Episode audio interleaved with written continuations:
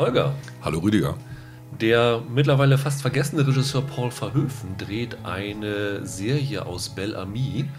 Und ich habe mich gefragt, welchen Regisseur, den wir langsam aus den Augen verloren haben, sollte sich auch mal wieder an eine Serie versuchen.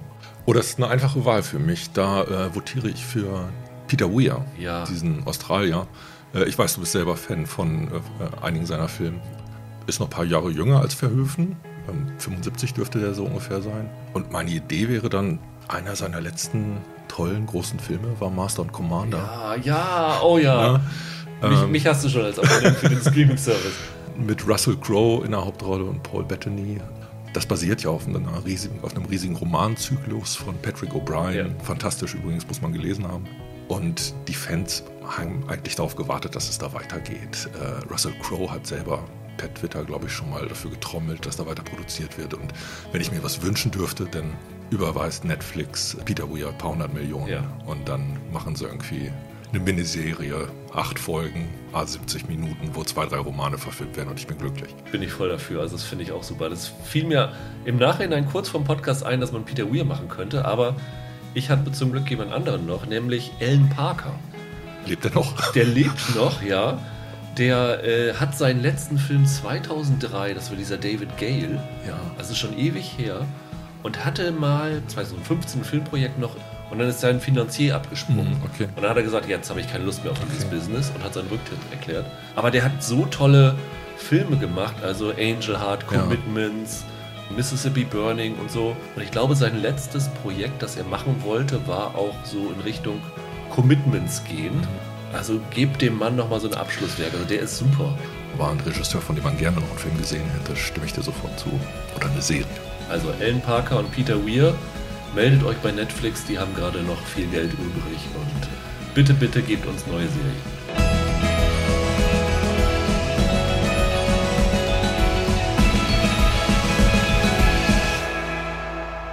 Hallo und herzlich willkommen zu einer neuen Ausgabe von Serienweise. Mein Name ist Rüdiger Meier und ich begrüße Holger Lübgemann bei mir. Wunderschönen guten Tag.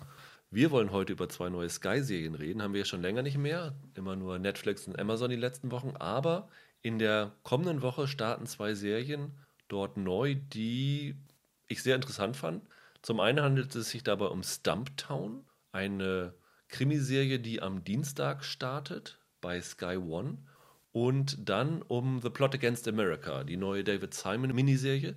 Vielleicht haben die einige schon gesehen, denn seit März ist sie im englischen Original bei Sky schon verfügbar.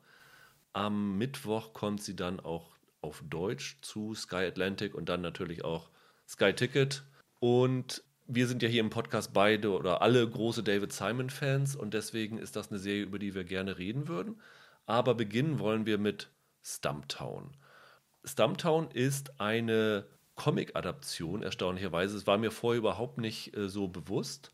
Sagt dir der, der Comic-Autor was? Greg Rooker? Ja, der ist als Comicautor eine relativ große Nummer. Ähm, das ist, glaube ich, auch nicht das erste, was von ihm verfilmt wird. Ich meine, es gab mal, schon mal Whiteout, hieß Okay. das, hieß das glaube ich, so, Ja. eine, so eine Graphic Novel. Ja. Äh, da ist, glaube ich, ein Thriller mit Kate Beckinsale draus geworden. Also, Comicleser können den kennen. Der macht ziemlich viel, der ist gut im Geschäft. Und es ist eine Serie, die für keinen Streaming-Dings gemacht worden ist, sondern in den USA im klassischen Fernsehen lief, nämlich bei ABC. Ist im Herbst angelaufen, hat dann eine ja, sogenannte Full-Season-Order bekommen, das heißt eine, eine volle Staffel von um die 20 Folgen. Äh, ist noch nicht sicher, ob es weitergeht. Also es ist noch eine von den Serien, die in der Schwebe ist, weil sie die Quoten nicht so bombig hatte, aber sich wohl offensichtlich eine relativ gute Fangemeinde erspielt hatte, weil so dieser Streaming-Business, also die Sachen, die dann zeitversetzt geguckt wurden, da Ja. läuft sie wohl ganz gut. Ja, ich habe da reingeguckt und war wirklich überrascht. Comic hört man, denkt man erstmal Superhelden. Nein, es geht um keine Superheldin, sondern es geht um eine Privatdetektivin, Dex Perius, gespielt von Kobe Smulders aus How I Met Your Mother, die Robin Schabatsky da gespielt hat. Und aus dem Marvel-Film. Und aus dem Marvel-Film die Assistentin von Phil Coulson. Und ja, sie spielt eine ehemalige Soldatin, kommt auch immer mal in, in Rückblenden, dass sie da so ein bisschen traumatisiert ist von ihrem Einsatz. Ich glaube, in Afghanistan war sie damals. Mhm. Und äh, sie lebt in Portland. Mhm.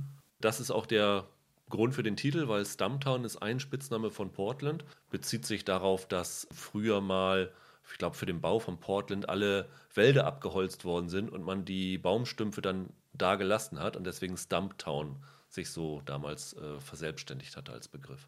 Du hast gerade gesagt, Privatdetektivin. Eigentlich wird sie erst dazu. Ja, das, ist das ein, stimmt. Also sie hat noch keine Lizenz am Anfang. Teil der ersten Folgen, dass sie plötzlich so Art Aufträge hat und in diese Profession hineinrutscht, wenn ja. man so will. Und es ist ein klassisches Procedural, wie man so schön sagt, also eine Serie, in der in jeder Folge eigentlich eine Ermittlung abgeschlossen wird. Das heißt, du musst nicht unbedingt einen roten Faden verfolgen. Es gibt natürlich in so Beziehungen und Verhältnissen Sachen, die sich durchziehen, aber du kannst tatsächlich ohne Probleme da mal eine Folge auslassen und weitermachen. Ähm, also ich habe jetzt die ersten vier Folgen genau, gesehen. Genau, die ersten vier haben wir gesehen. Da war es so, dass zwischen den ersten beiden keine so mhm. großen Verbindungen und dann gibt es plötzlich so einen Subplot, der äh, auftaucht und bei dem man sich schon denken kann, der wird jetzt ein bisschen wichtiger werden und größeren Raum also einnehmen. Also Folge 3 und 4 ist eine kleine Doppelfolge. Da ist dieser Donald Logue, den man ja aus Gotham kennt, da als anderer Privatdetektiv. Der ist aber auch tatsächlich nur in diesen beiden Folgen da. Okay.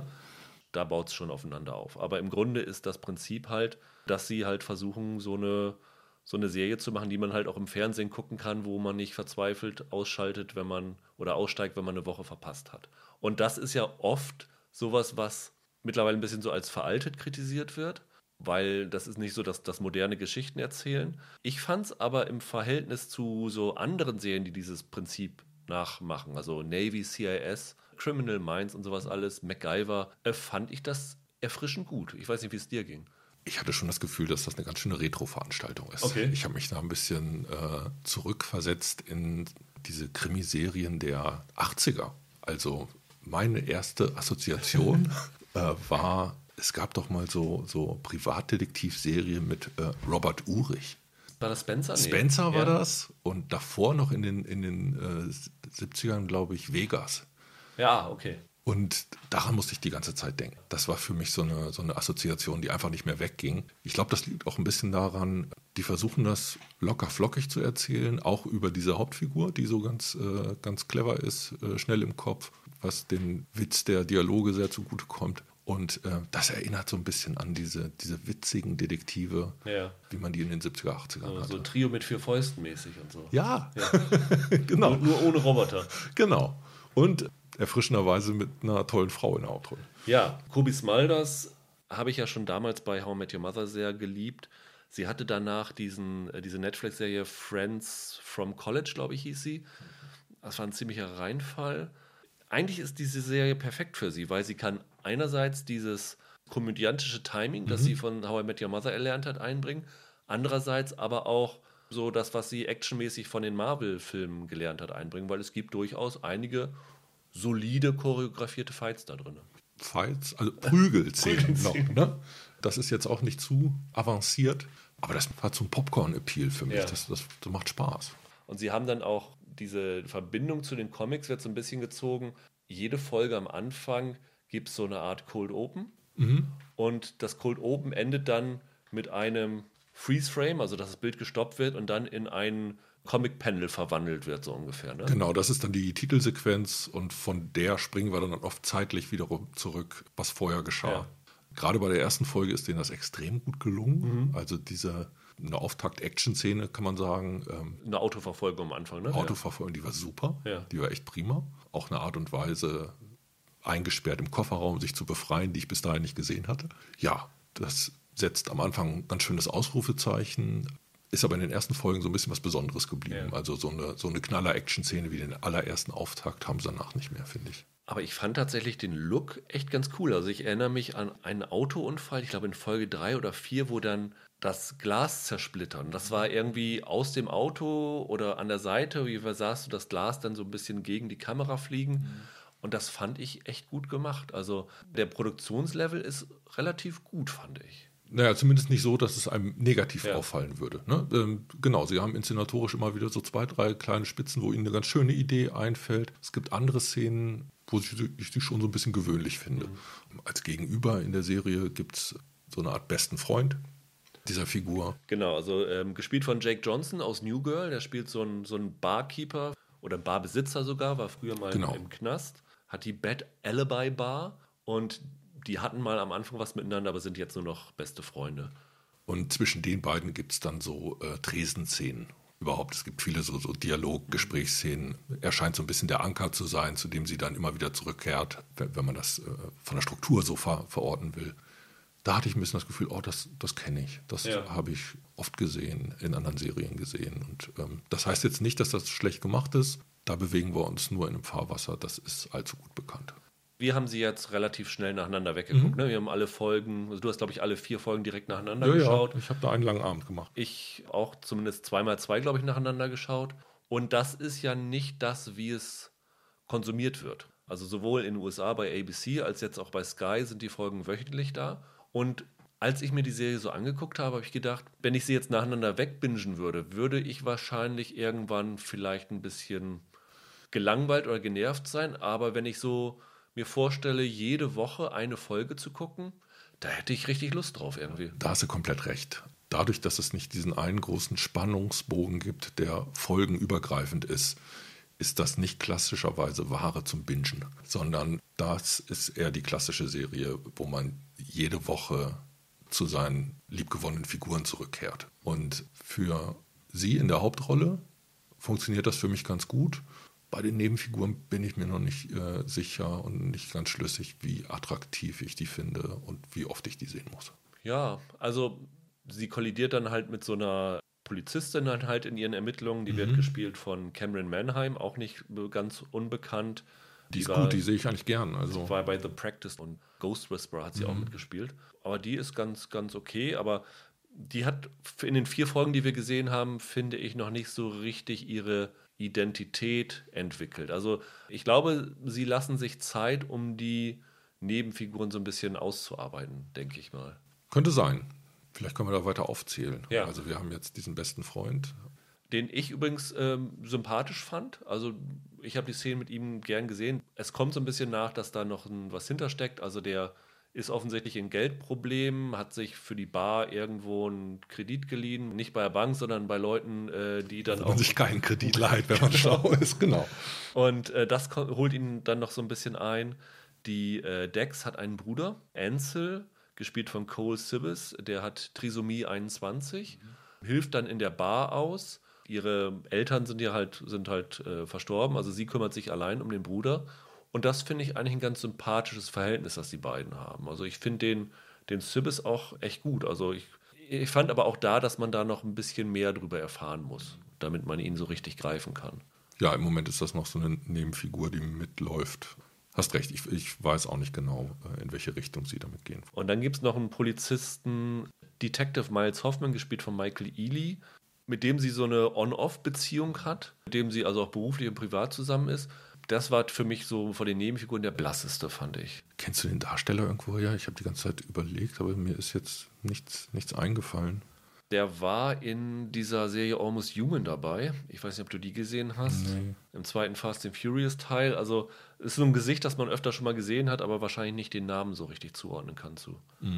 Was bei uns in den ersten vier Folgen noch nicht klar wurde, ist, in den Comics ist diese Figur, also die, die Dex, bisexuell. Und so wie ich das gelesen habe, wird das wohl in der Serie ähm, auch aufgegriffen. Da haben sich offensichtlich in den ersten vier Folgen äh, noch nicht getraut, um die prüden Amerikaner nicht zu verschrecken, aber das kommt wohl nachher noch zur Sprache in den weiteren Folgen. Wobei ihre häufigen One-Night-Stands durchaus ein Thema sind. Ja. Äh, Das zieht sich schon durch. Ja, und die Folgen selber oder die Fälle selber sind, fand ich relativ wechselhaft. Also es gibt welche, die sind wirklich in zwei Sätzen erklärbar, worum es geht und äh, sind auch Sachen, was du in, in Krimiserien schon oft gesehen hast. Aber es gab auch Folgen, wie zum Beispiel Doppelfolge 3, 4 mit dem halt rivalisierenden Privatdetektiv. Die fand ich schon relativ originell erzählt. Also als Gaststar, diese, wenn man den dann so eingesetzt sehen will, äh, dieser Detektiv, der war klasse. Das war eine unterhaltsame Figur. Der Fall selber äh, hat mich nicht vom Hocker gehauen. Also so als Krimi-Erzählung finde ich das dann doch ein bisschen Bread and Butter. Aber so die Grundtonalität, das ist halt so, so Zeug, da gucken wir mal 45 Minuten von weg. Es tut nicht weh, es unterhält ab und an recht gut. Ähm, ich würde das jetzt nicht äh, über den grünen Klee loben, Ja. aber das kann man mal gucken. So. Ich finde auch, dass der Schauplatz gut gewählt ist. Also wenn das eine Serie wäre, die die hundertste Krimiserie ist, die in New York spielt, ich glaube, da würde man noch viel mehr gelangweilt von sein. Jetzt so Portland ist relativ unverbraucht in Serien, also ist mir in noch nicht so vielen untergekommen. Äh, man sieht jetzt zumindest in den ersten vier Folgen auch nicht so viel von Portland. Also, Ja. dass man so irgendwie so einen Punkt hat, wo man sagt, das ist jetzt das und das. Also, Portland ist jetzt auch nicht die an Sehenswürdigkeiten reichste Stadt. Das hat so ein bisschen so einen Ruf von so einer Hipster-Hochburg. Das kommt relativ gut rüber in der Serie. Und ich finde auch, dass der Look bewusst, ich glaube, ich habe irgendwo geschrieben, runtergerockt ist. Also sie fährt halt so einen abgewetzten Ford Mustang, ein 91er Ford Mustang, wo dann auch das Kassettendeck immer mal ein Ist, bisschen ist das wirklich ein. Ford Mustang? Ja, ja. Okay, also das das Auto, das diesen Namen nicht verdient hat. Und also das hat mir vom Flair her irgendwie gefallen. Das Kassettendeck, ich finde, Ja. da müssen wir äh, einzeln drüber reden. Ja. Sie hat also dieses alte Schrottauto gekauft. In diesem Schrottauto gibt es quasi so eine eingeklemmte Kassette, die man nicht rausbekommt. Ja. Und immer, wenn sie in dem Auto unterwegs ist, und das ist sie relativ oft in den Ja. Filmen, springt irgendwie Genau, dieses Tape-Deck an. Wenn sie über einen, über einen Huckel fährt oder irgend sowas in der Erschütterung gibt.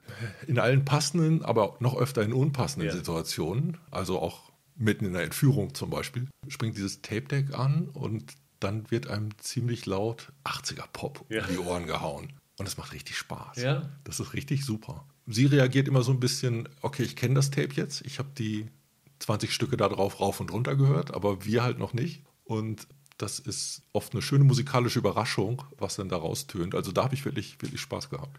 Da fragt man sich natürlich, wie viele Songs können auf diesem Deck sein? äh, Es gab Kassette? 120er Kassetten, also Okay.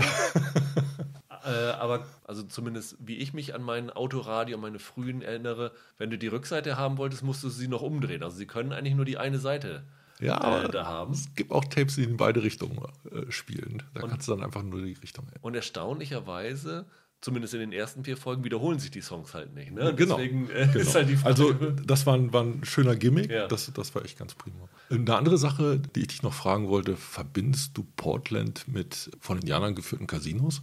Nee, ehrlich gesagt, ich verbinde Portland mit Nike. Okay. Ich habe so viel Ahnung von den USA jetzt nicht, aber das ist mir so ein bisschen aufgefallen. Also man muss dazu sagen, in der ersten Folge sucht sie die, ist das die Tochter oder Mhm. Enkelin? Die Enkelin. Die Enkelin von so einer Casino-Besitzerin. genau. Native American, Ich weiß jetzt genau. nicht, welcher, welcher Stamm es ist. Und die haben aber schon eine längere Beziehung und die taucht halt auch immer wieder auf. Die sind so ein bisschen, also Dex und die, ähm, die haben so eine komplizierte Verbindung. Dex hatte was mit ihrem Sohn, glaube ich, ne? Kann das sein? Genau. Sie war die Verlobte von, Genau. von dem Sohn und gibt sich indirekt die Schuld an dessen Tod, weil er ihr in die Army gefolgt ist. Und diese ähm, Casino-Besitzerin, oder wahrscheinlich ist der Stamm der Besitzer Ja. des Casinos, aber, aber sie ist diejenige, die das da leitet, die wird als so eine taffe Frau, mit der nicht gut Kirschen essen ist, gezeichnet. Also vor der scheinen sich alle so ein bisschen in Acht zu nehmen, weil die ganz klar so ihre eigenen Prioritäten und ihr eigenes Spiel hat. Ich habe jetzt mal gegoogelt und tatsächlich gibt es in Portland eine relativ große Native American Community. Ja, du, also okay. Wieder eine viele- Wissenslücke von mir Stämme, die sich wohl am Columbia River Ah, ja. angesiedelt haben. Okay. Ähm, ich kann auch also Portland empfehlen. Ich bin da zwar nur durchgefahren, weil ich letztes Jahr in Seattle war und ähm, im Nordwesten der USA hatte für Portland keine Zeit, aber ich glaube, das ist schon eine ganz, ganz charming Destination. Also, wie gesagt, das hat so ein bisschen was, ich sag mal, das äh, nordwestliche von Austin, Texas, so, ein- so ein bisschen. Ähm, ne, glaube ich, eine ziemlich gute Musikszene haben sie dort. Ja, also ähm, mit Hipster Metropole Ja. hast du das ganz gut getroffen. Also ich glaube, was, keine Ahnung, vor Jahrzehnten mal Seattle war, Ja. äh, ist mittlerweile so ein bisschen Portland. Ne? Wie gesagt, mir hat gefallen der Look der Serie. Ich finde Kobe Smulders großartig. Also, wenn sie da nicht wäre, würde die Serie wahrscheinlich es schwerer haben, bei Ja. ihr zu ja, ja, die funktionieren. lebt ziemlich von ihrer Hauptfigur, das stimmt. Ja, also mir macht Spaß und ich würde mir die wirklich wöchentlich angucken, allein wegen Smulders. Mhm. Dann kommen wir zu der zweiten Serie heute, auch im Wochenrhythmus ausgestrahlt, beziehungsweise im Englischen ist sie halt schon komplett bei Sky Ticket verfügbar, nämlich The Plot Against America. Eine Serie von David Simon, die in den USA für ein klein bisschen Aufsehen gesorgt hat, weil sie wahrscheinlich sogar zu Recht als Angriff auf Donald Trump interpretiert worden ist. Ja, völlig zu Recht. Völlig zu Recht. Also ähm, da hat Simon sich mehrmals in diesem Sinne geäußert. Ja.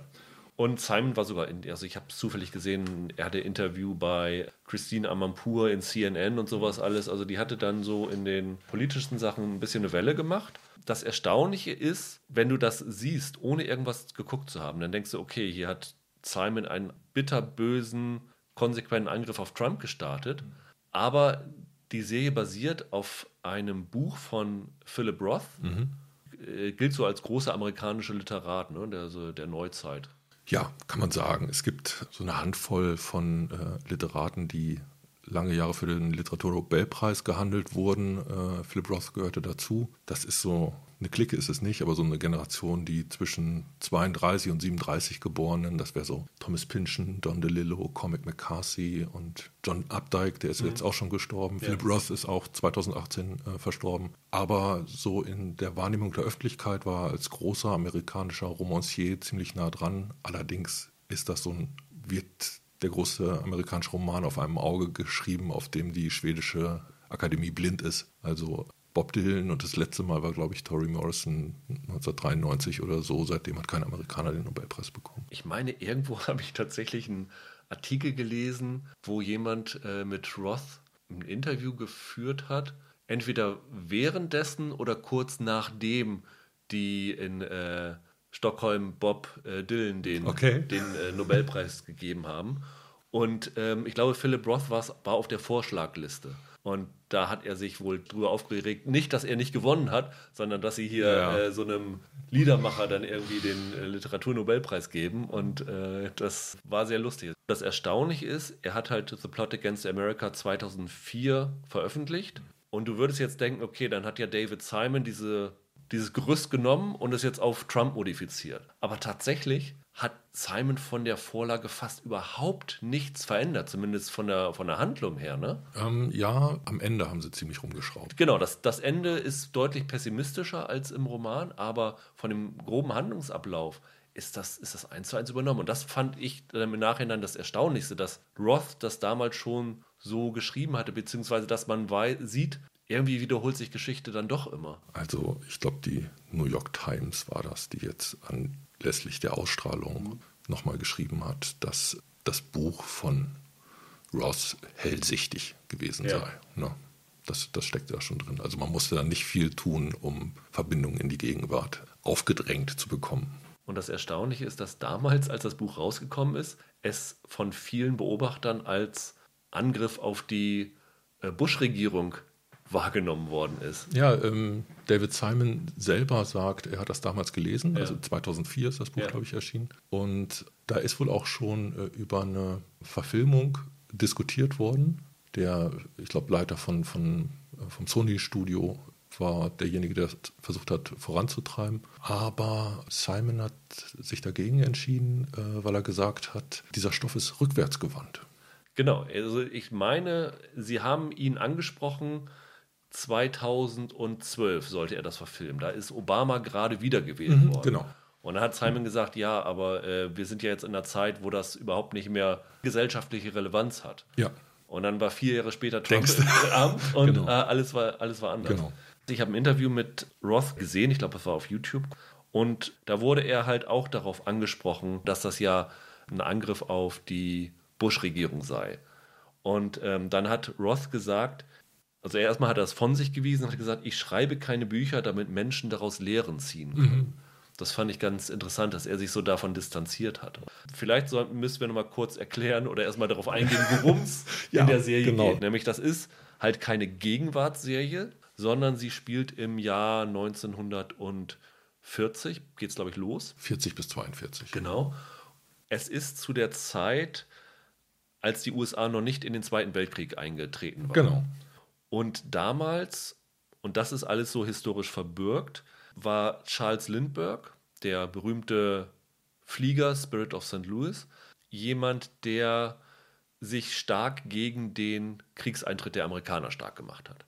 Er, es kam im Nachhinein auch raus, dass er bestimmte Nähen zum Nazi-Deutschland hatte. Also er ließ sich damals von Göring ein Orden anstecken und hat den auch nicht zurückgegeben nach der Reichspogromnacht. Er war Nazi-Sympathisant, kann es vielleicht treffen, oder er war zumindest den Ideen der Nazis aufgeschlossen. Und mhm. er hat dann eine Rede gehalten, Des Moines Speech, also in Des Moines, ich glaube Indiana ist der Bundesstaat, wo er ähm, gesagt hat, dass die Briten, die Roosevelt-Regierung und die Juden die Amerikaner in den Krieg ziehen wollen. Ja. Das war so seine Argumentation und er hat das Label geprägt America First. Es gab damals so ein America First Committee, die halt ähm, genau diese Ansichten vertreten haben und die haben tatsächlich damals darüber nachgedacht, den Lindbergh als Präsidentschaftskandidaten ins Rennen zu schicken. Wahnsinn aus heutiger Sicht, oder? Aus heutiger, äh, Im Jahr 1942 war, glaube ich, die Wahl. Und das war ja sowieso eine besondere Wahl, weil Roosevelt zum dritten Mal in der Realität gewählt worden ist. Obwohl die Amerikaner, die Präsidenten ja eigentlich nur zwei Amtszeiten haben. Mhm. Und er hat halt aus Gründen der, des ja, nationalen Notstands hat er eine dritte Amtszeit bekommen. Und äh, die Republikaner hatten einen relativ unbekannten damals ins Rennen geschickt. Also Roosevelt hat da ziemlich hoch gewonnen. Und die Serie fantasiert jetzt, also es ist eine Alternate History Serie. Genau, was wäre wenn? Die fantasiert, was wäre wenn Lindbergh wirklich als Präsidentschaftskandidat angetreten wäre. In diesem Fall nicht für diese kleinere Drittpartei, sondern für die Republikaner und Roosevelt geschlagen hätte. Mhm.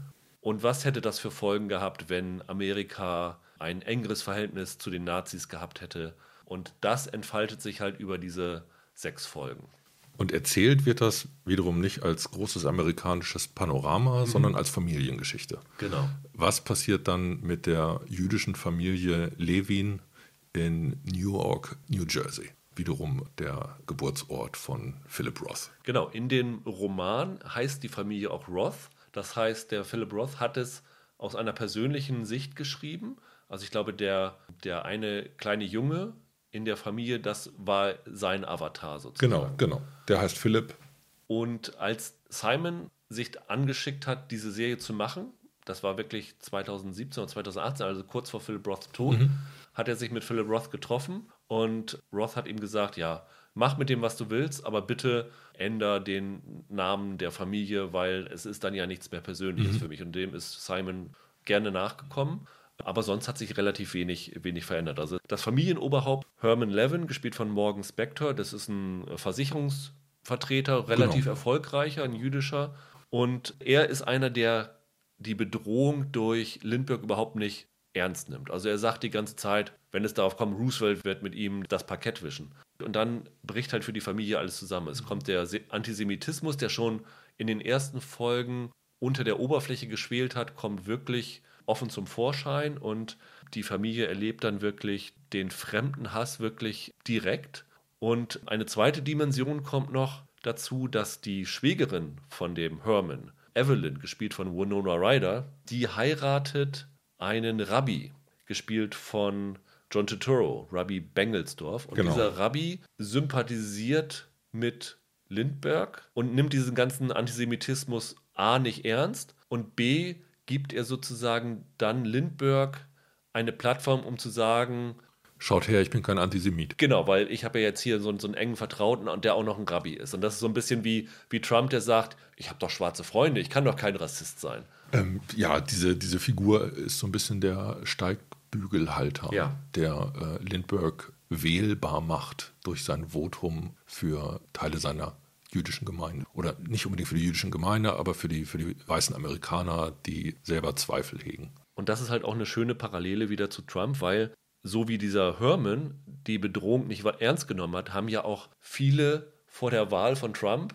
nicht ernst genommen, dass er überhaupt Präsident werden könnte und sind dann auch nicht zur Wahl gegangen oder haben den Kandidaten oder die Kandidatin von der Green Party gewählt. Und so ist dann Trump dann auch ins Amt gekommen. Und das fand ich auch wieder eine tolle Parallele. Du hast jetzt aber im Grunde genommen schon den großen Bogen geschlagen. Ähm, was diese Serie eigentlich mhm. macht, ist, die erzählt diese Entwicklung in ganz, ganz vielen ja. kleinen Schritten. Und im Grunde genommen bricht sie so eine politische Umwälzung äh, runter auf Familiengeschichte Diese Familie besteht halt aus Herman, äh, seiner Frau Bess, von, von Zoe Kazan gespielt, ja. und zwei Kindern. Das sind die Brüder Philip und, und Sandy. Auch wieder autobiografisch gefärbt. Der große Bruder von Philip Ross hieß Sandford Ross. Daher kommt das Sandy. Die alle vier reagieren im Grunde genommen unterschiedlich auf diese Figur Lindbergh ja.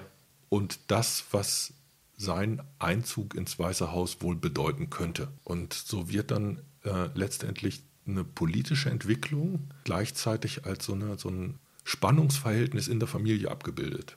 Also es gibt dann irgendwann quasi Ehestreit darüber äh, zwischen, zwischen Bess und, und Herman, äh, wie mit dieser Situation umzugehen ist, wie ernst die Situation ist. Müssen wir unsere Nachbarschaft verlassen? Wo sollen wir hinziehen? Was wird? Und auf einer anderen Ebene nochmal ganz starken Konflikt zwischen dem Vater Herman und Sandy, dem, dem älteren Bruder. Das ist so ein ähm, Zeichner, der zeichnet gerne. Genau, zeichnet, zeichnet gern, hat einen ganz guten Draht zu seiner Tante und einen guten Draht zu einem Onkel. Äh, ist das ja nicht. Der Neffe von dem Herman ist das. Ja. Ich glaube, es ist der Cousin dann, wenn ich die Familienverhältnisse richtig Gen Genau, der aber deutlich älter ist. Mhm. Und, und dieser Sandy steht so ist so pubertierend. Ne? Also dessen, dessen äh, Rebellion ja. gegen die Eltern wird im Grunde genommen zu einer politischen Rebellion, weil er die ganze Zeit das Gefühl hat, dass die die Situation überzeichnen und der Präsident ist doch der Präsident und wird schon wissen, was er tut. Genau, und vor allen Dingen der Sandy ist einer, der halt als Kind damit aufgewachsen ist, dass Lindbergh halt der große Held ist. Also genau. für den war der halt wirklich ein Idol. Das ist ein Idol, ja. Und deswegen hat er auch diese Bedrohung sozusagen nicht wahrgenommen. Er hat halt noch nicht die geistige Reife vielleicht, um zu erkennen, was dahinter steckt. Das ist nur hier jetzt jemand, den kennt er aus dem Radio und von seinen Heldentaten und deswegen muss das ja ein, ein, toller Typ sein. Und das ist dann halt so ein, so ein Spannungsfeld innerhalb der Familie. Genau, und dann wird langsam, also wirklich langsam, entfaltet sich diese, diese Geschichte, äh, wie ich sag mal, die Einschläge immer näher kommen äh, und äh, das Leben der Familie immer stärker in Mitleidenschaft gezogen wird äh, durch das, was in Washington passiert. Also man kann grob sagen, dass jede Folge ungefähr ein halbes Jahr nach vorne springt. Also genau. vier, vier bis sechs Monate oder vier bis sieben Monate ist immer der, der Sprung da drin. Haben Sie nicht immer April, September, April, September? Nee, es ist auch mal Juni dazwischen. Also okay. nicht, nicht, nicht so genau, aber, aber grob ein halbes Jahr kann man sagen. Was am Anfang ein Problem ist. Okay. Und da habe ich dich ja auch gewarnt. Ich glaube, du hattest dann den gleichen Eindruck. Ich habe gesagt, du musst Geduld mitbringen mhm. in den ersten Folgen, weil so richtig geht die Serie erst mit der dritten Folge los. Ja, das ist schon ein Drama, das da erzählt wird. In der Besprechung des Buchs, ich bin wieder bei der New York Times, ja. die hat die Bücher von Philip Roth eigentlich nicht so gemocht, ist mit dem aber ganz gut umgesprungen, hat aber, glaube ich, angemerkt, dass ein Problem sei, dass er auf der einen Seite eigentlich so Polit-Thriller-Momente vermischt mit so einer ähm, Familien- und Coming-of-Age-Geschichte. Und dass quasi das eine dem anderen so ein bisschen im Weg steht. Und das kann man ganz gut nachvollziehen, wenn man diese Serie gesehen hat. Und ich glaube, David Simon hat das selber in diesem Plot als eins der Probleme ein bisschen gesehen und hat sich ein bisschen stärker auf diese Familiengeschichte konzentriert der hat einfach so persönliche Beziehungen stärker in den Mittelpunkt gerückt und genau davon erzählt. Die, also das ist schon so eine Serie, wo man merkt, die hat jetzt eine literarische Vorlage. Ja, das ist eine Serie, wo ich sagen würde, wenn du sie guckst, also das kann ich wirklich nur allen raten, wenn ihr euch nach den ersten zwei Folgen langweilt, gebt zumindest noch der dritten Folge eine Chance. Weil in der dritten Folge, das ist jetzt, ist jetzt kein Spoiler, wird halt Lindbergh oder am Ende der zweiten Folge wird halt Lindbergh ins Amt gewählt. Und dann geht halt so dieser Absturz der USA richtig erst los. Und das ist so diese, wo dann so ein anderer Drive in die Serie reinkommt. Und in den ersten beiden Folgen denkst du, pff, ja, was, was soll mir das jetzt erzählen? Also es, es kommt halt erstmal nicht so richtig aus dem Quark. Aber wenn du dann die gesamte komplette Serie gesehen hast, dann erkennst du, dass diese ersten beiden Folgen, die halt, wie du eben schon gesagt hast, diese Familiendynamik richtig aufbauen, halt essentiell sind, damit die letzten Folgen ihre Wirkung entfalten können. Genau. Wir schließen irgendwann diese Familie ins Herz und das macht dann diese letzte Folge berührend. Die Serie steigert sich wirklich zu so einer Art Höhepunkt. Über das Ende könnte man noch mal streiten, aber ich glaube, da würden wir jetzt zu viel vorwegnehmen, ja. äh, wenn, wenn wir das spoilern würden. Aber diesen größten emotionalen Impact, den hat schon wirklich diese sechste Folge und den hat sie aufgrund der Vorbereitung in den ja. fünfen davor.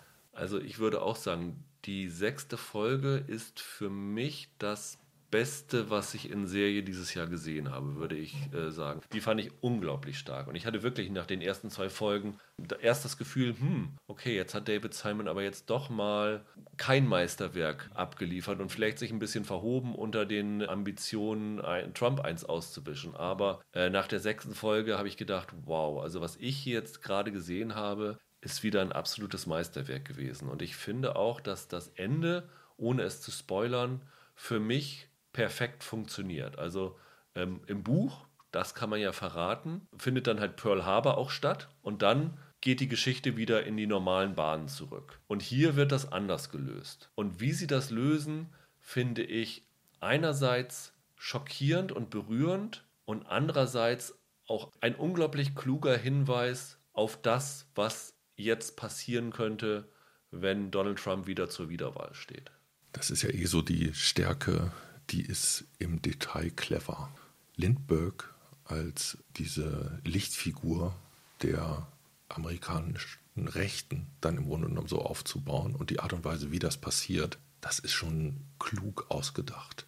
Wobei das war jetzt nicht Simon, das, äh, das stammt von, von äh, Philip Roth, aber es gibt natürlich auch so Möglichkeiten der Inszenierung, die da anschließen. Also ich musste zwischendurch daran denken, es gibt diesen Nazi-Propagandafilm Triumph des Willens von Leni ja. Riefenstahl, wo am Anfang der Führer in seinem Flugzeug über den Wolken dann zum Parteitag eingeflogen wird. Und dieses, der Führer, der eingeflogen wird, ja. das ist bei dieser Lindbergh-Figur genau das Gleiche.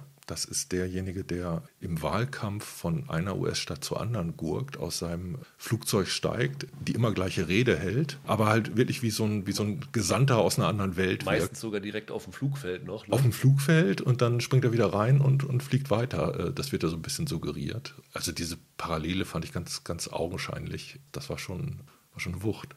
Also auch wie sie dann entfalten, wie sich Amerika dann entwickelt und, und sich halt Nazi-Deutschland annähert, da sind halt so viele Parallelen, die halt nicht so deutlich gesagt werden, aber ganz offensichtlich ist, was da gemeint wird. Also zum Beispiel wird dann irgendwann pro propagiert, dass diese jüdischen Kinder mal das echte Amerika kennenlernen sollen. Und dann wird der eine Junge der Levins nach Kentucky geschickt zu so einer Pharmafamilie. Und das ist ja schon so ein bisschen so Kinderlandverschickung mäßig gewesen, ne? Ja, oder Deportation. So lesen das dann die Eltern. Mhm. Und da gibt es dann unter anderem den Konflikt mit dem Sohn, weil der das nicht verstehen kann, weil für ihn sich das alles nach Abenteuerurlaub auf dem Land an, genau. anfühlt. Und dass die Familien dann denken, oh, wir sollen jetzt alle irgendwie umgesiedelt werden an Orte, wo es keine Synagogen gibt, ist natürlich äh, für Menschen mit einer Glaubensidentität eine andere Bedrohung. In einer Folge taucht dann auch noch Ribbentrop im äh, Weißen Haus auf als, als Staatsgast und sowas alles. Und ich habe wirklich in dieser Serie ganz oft schlucken müssen.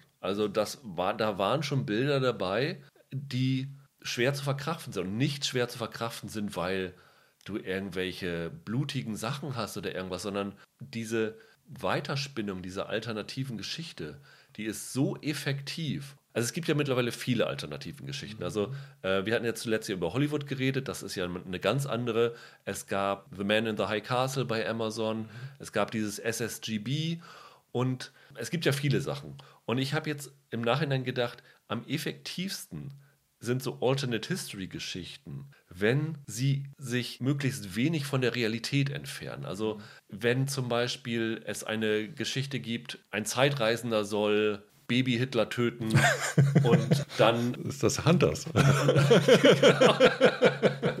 und dann passiert halt die Geschichte anders. Ja. Ist was anderes, als wenn Lindbergh wirklich kurz davor stand, Präsidentschaftskandidat zu werden und dann einfach, wenn's, wenn dieser kleine Schritt anders gelaufen wäre, wie hätte sich die Geschichte verändern können? Ja, aber hier ist halt schlicht und einfach echte Literatur am Werk. Ja. Ne? Also die Idee ist im Grunde genommen, da ist ein Autor, der hat erstmal durchdrungen, wie Menschen ticken und dann äh, muss er nur an kleinen äh, Schräubchen drehen um diesen Lauf der Geschichte zu verändern und kann dann aber immer noch komplett überzeugend erzählen, wie findet so eine Eskalation ja. statt. Wie verändert die Eskalation das Verhältnis der Familienmitglieder zueinander? Und das, das ist einfach stark. Wenn du dir das anguckst, im Grunde genommen, ähm, das ist auch wieder ein bisschen typisch für, für Ross, der erzählt seine Geschichten oft in so einer Art äh, jüdischen Mittelstandsblase. Mhm. Du hast hier eigentlich äh, kaum eine Sicht von außen, aber die Bedrohung Und die, die Erlebnisse oder die unterschiedlichen Standpunkte, die kann er aufteilen in den Figuren in der Familie. Da gibt es dann nochmal Monty, einen, Onkel, der eine andere Meinung hat, der damit anders umgeht. Dann gibt es den reichen Geschäftsmann, für den dieser, dieser Cousin den Fahrer macht. Da wird nochmal so eine andere Spielart vorgeführt. Und dann ist das ganz stark, es gibt diese Winona Ryder-Figur, Evelyn, die rückt halt immer näher an diesen, diesen Rabbi äh, ran, der im Grunde genommen so ein Opportunist ist. Genau, er sieht da seinen persönlichen Vorteil, dass er jetzt da in der beruflichen Weiterentwicklung und in der persönlichen Weiterentwicklung nach vorne kommt. Ja, äh, wobei bei dem nie komplett aufgelöst wird, ob er das, was er erzählt, nicht selber glaubt. Also das wäre durchaus möglich, dass der einfach verführt wird von einer falschen Lesart dieser Politik. Obwohl er Rabbi ist, sich erstmal als Amerikaner begreift und erst dann als, ja. als, äh, als Jude. Und allein diese Figuren reichen aus, um im Grunde genommen das eskalieren zu lassen und um vorzuführen, wie dann Politik unterschiedlich gelesen wird. Das ist, das ist ja eh einer der tollen Aspekte dieser, dieser Serie. Weltvermittlung findet dort durch Radio und Wochenschauen statt. Ja. Die Familie versammelt sich ständig ums Radio und so eine Tonspur, die durch die ganze Serie läuft, sind die aktuellen politischen Meldungen. Sie gehen auch immer ins Kino und gucken so den, den, den Newsreel an, ne? Scha schauen Sie die Wochenschau genau. an. Äh, der äh, Kinovorführer selber ist quasi der beste Freund des Vaters. Es finden wie so Stammtischgespräche über Politik statt. Und diese Politik und die Welt drumherum verändert sich. Und irgendwann ist im Grunde genommen äh, die Frage, die für jede Figur übrig bleibt, wie verhalte ich mich dazu? Sich fügen oder aufbegehren? Äh, ich merke, ich lebe in einer Gesellschaft, wo der Hass immer weiter zunimmt, wo Bürgerrechte beschnitten werden. Und gibt es jetzt so einen Punkt, der Auflehnung? Haben wir diesen Punkt der Auflehnung schon verpasst? Das ist ganz stark bei dieser, dieser Serie äh, inszeniert. Ja, das ist, ist wirklich klasse. Also du hast wirklich vom Mitläufer bis zum aktiven ja, fast eine Art Widerstand im Grunde. Widerstand, genau, das gesamte Spektrum abgebildet. Und äh, was halt auch super ist, was du eben auch schon, schon angedeutet hast, ist, dass halt nicht gesagt wird, was jetzt passiert, das ist so für alle Juden die Folge, sondern jeder halt nimmt das anders wahr und äh, jeder reagiert anders darauf. Es gibt ganz viele, die nach Kanada fliehen. Das ist ja in so Dystopien immer der, der Fluchthafen, also sei es in Handmaid's Tale oder, mhm. oder hier, also Kanada ist immer der sichere Hafen. Äh, bis zu Leuten, die sagen, okay, wir sitzen das Ganze jetzt aus. Oder ich ziehe in den Krieg gegen die Nazis, um die zu besiegen. Und ähm, das ist wirklich stark geschildert. Also die Ausarbeitung der Figuren ist wirklich ganz, ganz klasse geworden. Wie fandst du denn den Look der Serie? Es ist halt so dieser, dieser typische 40er-Jahre-Look. Du hast halt die Autos, die dann da stehen. Sie haben dann, glaube ich, in einer. Ich weiß gar nicht, wie die heißen. Chevy oder sind die, die erst später? Oh, du, da bin ich kein, kein großer Auto-Experte. Ja, auf jeden Fall so diese. Diese kugelförmigen. Ja, diese, diese ja. Buckelschnauzen und diese schönen geschwungenen Formen. Da sieht man zwischendurch mal einen Stau, wo ich so wirklich dachte, okay, in Farbe habe ich noch nie so ja. viele Autos davon hintereinander ja. gesehen. Und dann haben sie halt in so Vororten gedreht, wo die Häuser noch in dem alten Stil waren. Also es gibt bei YouTube so Making-of-Videos, da siehst du halt, wie so ein wie so ein LKW, so ein, so ein Autotransporter mit diesen ganzen alten Autos dann in so einer, ich nenne es mal Desperate Housewife-Siedlung, mhm. ähm, da ankommt und die ganzen Autos da abliefert. Das fand ich schon ganz, ganz cool. Und was halt richtig gut aussah, war, es gibt dann halt so einen Parteitag. Mhm, der ja. äh, abgehalten wird und dann mit den ganzen amerikanischen Flaggen und sowas alles. Das ist schon sehr authentisch und sieht schon sehr angsteinflößend aus. Ich weiß nicht, ob du es kennst. Es gab, glaube ich, mal, ich meine, Madison Square Garden so eine Veranstaltung von so einer von so amerikanischen äh, Nazi-Sympathisanten oder so einer amerikanischen Nazi-Partei und das sieht fast so aus wie so ein äh, Reichsparteitag okay. in Nürnberg. Das ist jetzt hier nicht so extrem, aber das ist schon extrem glaubwürdig. Also ich, ich fand den Look auch sehr toll, auch wenn dieser Junge dann äh, in den Zug gesetzt wird. Also es ist keine Serie, denke ich mal, die in den USA richtig Quote gebracht hat. Und dafür fand ich das Budget, das sie da aufgewendet haben, schon erstaunlich. Was sie auf jeden Fall schaffen, das ist eine glaubwürdige Erzählung. Man nimmt das als Historienstück ohne Störung hin. Das, was ich neulich über English Game noch gesagt habe, wo ich das Gefühl hatte, das ist so ein bisschen unterfinanziert, die können diese Welt für mich im Grunde genommen nicht glaubhaft zum Leben erwecken, das ist hier nicht der Fall. Das ist glaubhaft. Das liegt aber natürlich auch nochmal sehr stark daran, was für Figuren wir jetzt vorgeführt bekommen. Und ich, in der ersten Folge war ich noch ein bisschen unsicher, aber bei einigen Nebenfiguren auch. Ich finde aber eigentlich kann man sagen, dass die sehr gut gecastet wurde. Dieser Vater, dieser Hauptfigur, den fand ich super. Den Morgan Spector. Morgens ja. habe ich überhaupt nicht im Schirm gehabt, sagte mir gar nichts, aber das war ein ganz starker Auftritt von dem. Also es gab keine Szene, die ich dem nicht abgenommen hätte. Der hatte die Hauptrolle in dieser Der Nebel-Verfilmung. Sagt, sagt mir nichts. Äh, dann seine Frau, äh, Zoe Kazan, ja. die fand ich ja schon super in The Big Sick. Ich weiß nicht, ob du den gesehen hast. Habe ich gesehen, super, ja. Enkelin von Elia Kazan, ne? Ja, was die Sache ja auch, äh, wie soll man sagen, ähm, prekär macht. Prekär macht.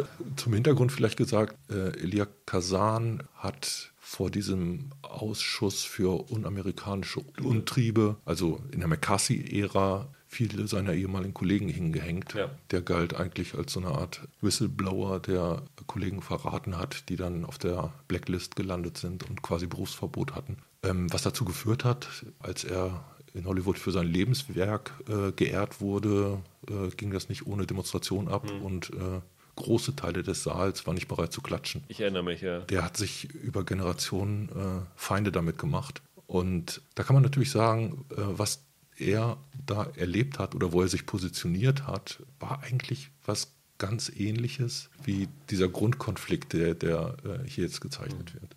Hattest du das Buch gelesen eigentlich vorher?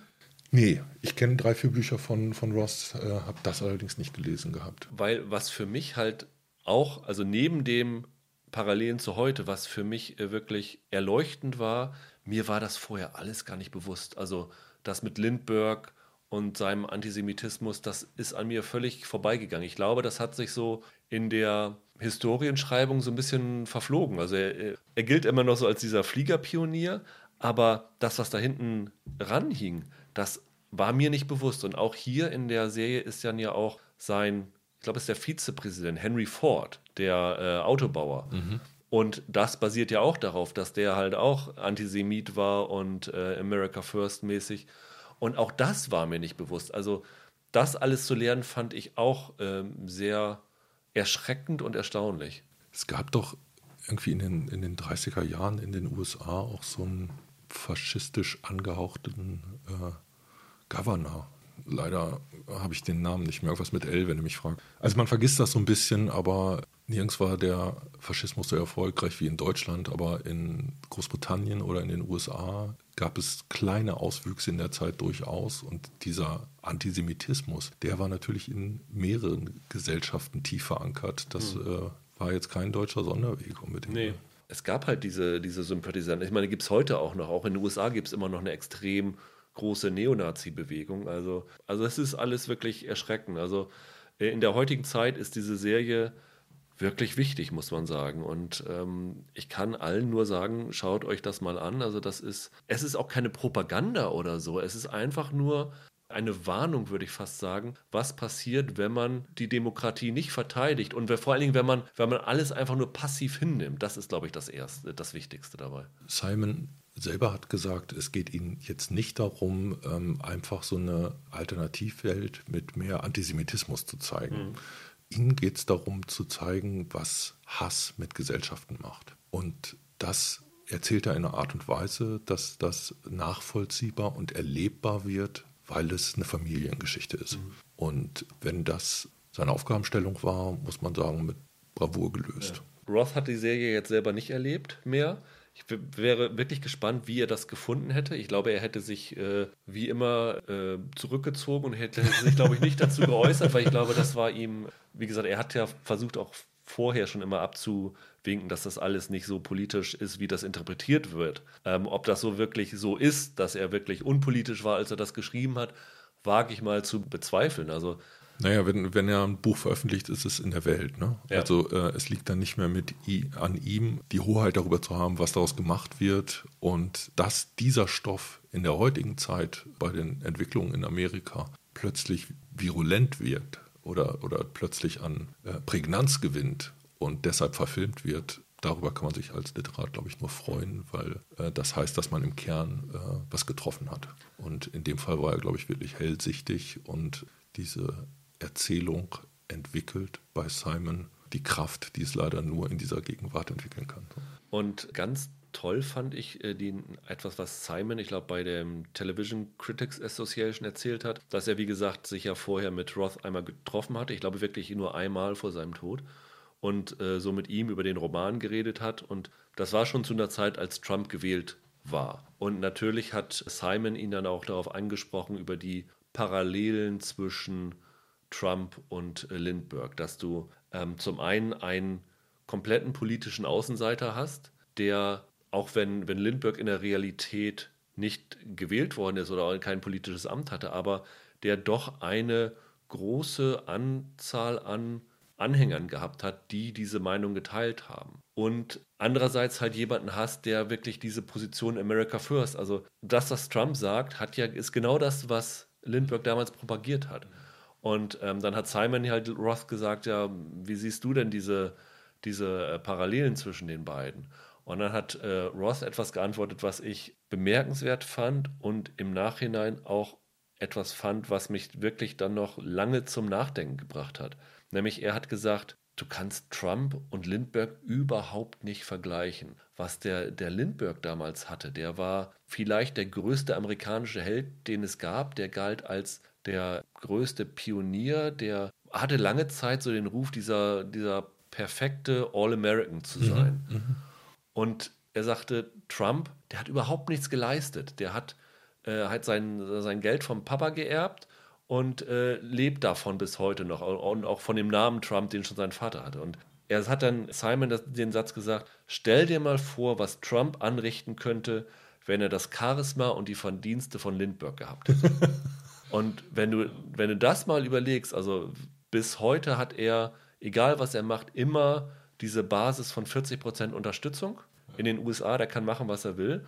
Und wenn er jetzt nochmal on top halt wirklich diese, diese Ausstrahlung. Ich meine, der, der äh, Lindbergh war ja ein extrem gut aussehender Typ, auf den die Frauen geflogen sind. Das war ein Typ, Männer wollten sein wie er, weil er halt so, so, so ein Held war. Und das kannst du alles von Trump nicht sagen. Und wenn, wenn der das hätte, was der für eine Macht in den USA hätte und was für eine Anhängerschaft er hätte. Und äh, da habe ich wirklich lange drüber nachdenken müssen. Und das ist eigentlich auch fast schon eine neue Alternate History Ansatz. Was, wenn Trump ein bisschen äh, in Anführungsstrichen sympathischer wäre, was, was da hätte passieren können. Also ich finde, das ist eine Serie, wo wirklich sehr viel am Ende noch hängen bleibt, wo man noch tagelang, nachdem man sie gesehen hat, drüber nachdenken. Und das ist zumindest für eine Serie, die so einen äh, Anspruch hat, ähm, das Beste, was man drüber sagen kann. Ja, das sehe ich auch so. Hast du noch irgendwas, was dir auf dem Herzen liegt? Kleinigkeiten. Ich fand die richtig toll ausgeleuchtet. Okay. Manch, manchmal sind es ja solche Sachen, die einem auffallen. Und in dem Fall äh, Chapeau vom Beleuchter, der hat einen richtig guten Job gemacht. Ja. Fand ich ungewöhnlich. Erinnerst du dich noch an David Krumholz. Ja, ja, genau. Der hatte, glaube ich, eine Stoffwechselstörung, war dann sehr aufgegangen und war dann sehr dünn. Der hatte ja auch in der zweiten Staffel von The Deuce oder in der ersten auch schon mitgespielt, den Produzenten von Maggie Gyllenhaal damals. Man hatte ihn so als ja. ein bisschen aufgedunsen in Erinnerung und dann sah er so fast schon magersüchtig aus. Naja, also die Hörer kennen den noch aus Numbers halt. Genau. Da war er eine der Hauptfiguren und das war eine echt erfolgreiche Serie im deutschen Fernsehen. Der spielt hier eine Nebenrolle, der spielt hier einen älteren Bruder, Monty, und ich musste vier, fünf Mal hingucken. Ich ja. habe den nicht erkannt. Wer gern auf der Suche nach alten Gesichtern in Serien ist, ja, das ist David Krumholz aus Numbers. Es gibt noch diesen Lee Turgeson, der war in äh, Generation Kill schon von David Simon dabei, einer dieser ähm, Irak-Soldaten und in, in Oz hat er einen der Gefangenen gespielt. Der spielt hier so einen Stasi-Gestapo-Mann, so ähnlich, so eine amerikanische Variante, die den Herman verfolgen. Es ja. gibt dann halt so, so FBI-Agent-mäßig mit so Trenchcoat und, und, und Hütchen drauf, die ja. dann ihm immer auf den Fersen sind, Stimmt. wo wirklich auch so sich dieses Gestapo-mäßige dann noch weiterentwickelt. Ähm, das war auch noch ein Aspekt, den ich sehr schockierend fand. Also im Grunde genommen ist das wirklich sehr, sehr konsequent weitererzählt und ich habe sie aktuell noch bei mir auf meiner äh, besten Liste des Jahres ganz oben, weil die hat mich am Ende so mitgerissen und äh, wie gesagt, die letzte Szene der Serie ist so ein Ding, wo, wenn ich in den USA wäre und nicht für die Wahl registriert wäre, würde ich sofort aufspringen und mich in den Wählerlisten registrieren lassen. Also das ist so, so ein Aufruf. Und das ist halt kein Aufruf gegen Trump, sondern es ist ein Ausruf, kämpft für die Demokratie und äh, beteiligt euch bei Wahlen und nehmt nicht alles hin. Und das ist etwas, auch wenn das wahrscheinlich nicht so wahrgenommen wird, was äh, alle politischen Richtungen eigentlich unterschreiben müssen. Ja, man hat immer die Befürchtung, dass die Trump-Anhänger oder überhaupt die amerikanische Rechte das Ganze als Propaganda abtut. Da gehe ich von aus, ja. Äh, was Simon eigentlich erzählen wollte, war halt wirklich, was Hass in der Politik mit den Betroffenen macht. Ja. wie ausgegrenzte Minderheiten darunter leiden können. Guckt es euch an. Also, wie fandest du das Englische schwer zu verstehen? Nö. Nee, ne? Also, also ähm, wie immer so ein bisschen, bisschen reinhören. Und dann sind wir einmal in Kentucky. Ja, da wird es da wird's dann schwierig. Nee, aber ich, ich, ja. ich fand das ganz gut verständlich. Also guckt es euch gerne im, im Englischen an, dann könnt ihr wirklich alle sechs Folgen nacheinander äh, durchbingen. Äh, ansonsten müsst ihr halt äh, auf den Wochenrhythmus warten mit den deutschen Folgen. Kann jetzt nicht sagen, wie gut die synchronisiert sind, aber ich glaube, da kann man eigentlich nicht so viel verkehrt machen. Und ich glaube, hier ist es auch kein Unterschied, ob du es binged oder ob du es wöchentlich guckst für die Wirkung. Und äh, Stumptown ist dann eher was, wo ich wirklich sagen müsse, würde ja, wartet nicht, bis irgendwie alles da ist, sondern guckt es wirklich im Wochenrhythmus, dann kann man da auch äh, seinen Spaß mit haben. Ja, nächste Woche wollen wir auch äh, ein langsam erzähltes Drama für uns vornehmen, nämlich ähm, die zweite Staffel von Homecoming und etwas nicht so langsam erzähltes, nämlich die Serienadaption von Snowpiercer. Die starten alle nächste Woche. Dann wird wahrscheinlich Roland wieder hier sein und dann werden wir die beiden Serien auseinandernehmen. Bis dahin, habt ein schönes Wochenende, bleibt gesund, macht's gut, ciao, ciao. Tschüss.